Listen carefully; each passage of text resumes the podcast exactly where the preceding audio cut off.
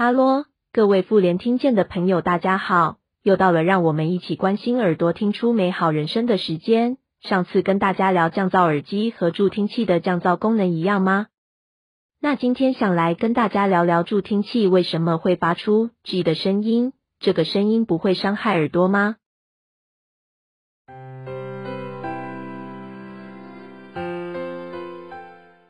助听器为什么会发出 G 的声音？不会伤害耳朵吗？有听过助听器发出 G 的声音吗？因为这种声音，有许多新手听损父母或学校老师会问我们以下这几个问题：老师，助听器怎么会有 G 的声音？是坏掉了吗？老师，孩子戴助听器都是听到这种声音吗？这种声音会不会伤害到孩子的耳朵？想要知道这几个问题的答案，就请继续往下听。听器发出的 G 的声音叫做回馈音。助听器麦克风接收声音后，由扩大器将声音放大。如果这个放大的声音又再次被麦克风接收，被扩大器重复放大的话，就会产生回馈音。在正常情况下，助听器不会产生回馈音。所以，佩戴助听器的人平常听到的是被放大的语音和环境音，而非恼人的尖锐高音。依照音源产生的位置，回馈音可概分为内部回馈音和外部回馈音两种。内部回馈音指的是助听器内部发生漏音或振动声被麦克风接收并放大，有可能是助听器内部零件脱落、松脱所致，需要将助听器送修。外部回馈音指的是声音从助听器出来后，又被麦克风接收并被重复放大，也是我们平常所熟知的回馈音产生路径。接下来的内容，我们将针对外部回馈音进行介绍。造成外部回馈音原因众多，解决方式依问题来源处理。成外部回馈音的原因众多，解决方式当然依问题来源处理，包括耳膜太小，这个问题常出现在婴幼儿身上。因为他们的耳道持续成长直到学龄期，所以耳膜使用一段时间后，就有可能与耳道产生缝隙，造成漏音。涂抹凡士林可增加密合度，但如果仍会漏音，就需重做耳膜。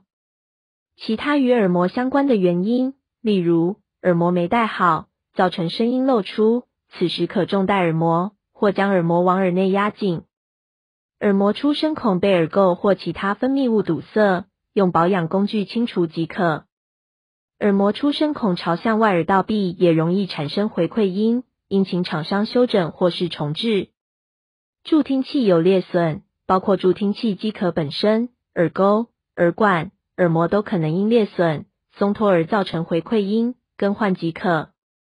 有物体靠近助听器麦克风，麦克风附近有物体，声音就容易再被导入麦克风，产生回馈音。这也是我们平常想确认助听器是否有电的方法之一。将手掌靠近麦克风，若产生 G 的声音，就表示还有电。几个月大的婴儿很多时间是躺着，有大人抱着或是靠在儿童座椅，就很容易因为麦克风紧靠枕头，大人的身体或椅背而产生回馈音。大人会因此害怕，造成孩子的听力更加受损，或觉得回馈音恼人。进而减少为孩子佩戴助听器的时间。其实，助听器有输出音量的上限设定，大人不必担心回馈音会被过度放大，伤害到孩子的听力。不过，回馈音毕竟扰人，不管是佩戴者还是旁边的人，所以还是需要处理。常见的解决方式就是将助听器固定在头戴，拉远麦克风和物体之间的距离，等到孩子能独坐了。再改为一般的耳挂式戴法。其他，例如耳道内耳垢过多，耳道增生骨头，导致声音再被导向，重复被放大。若是耳垢造成的问题，将其清除即可；若是骨头增生问题，则可考虑修整出声孔位置，或是利用助听器的回馈音抑制技术来处理。接下来，我们就简介一下回馈音消除技术。在以往，为了解决回馈音的问题，除了上述提到的方法外，还有就是降低助听器的增益量。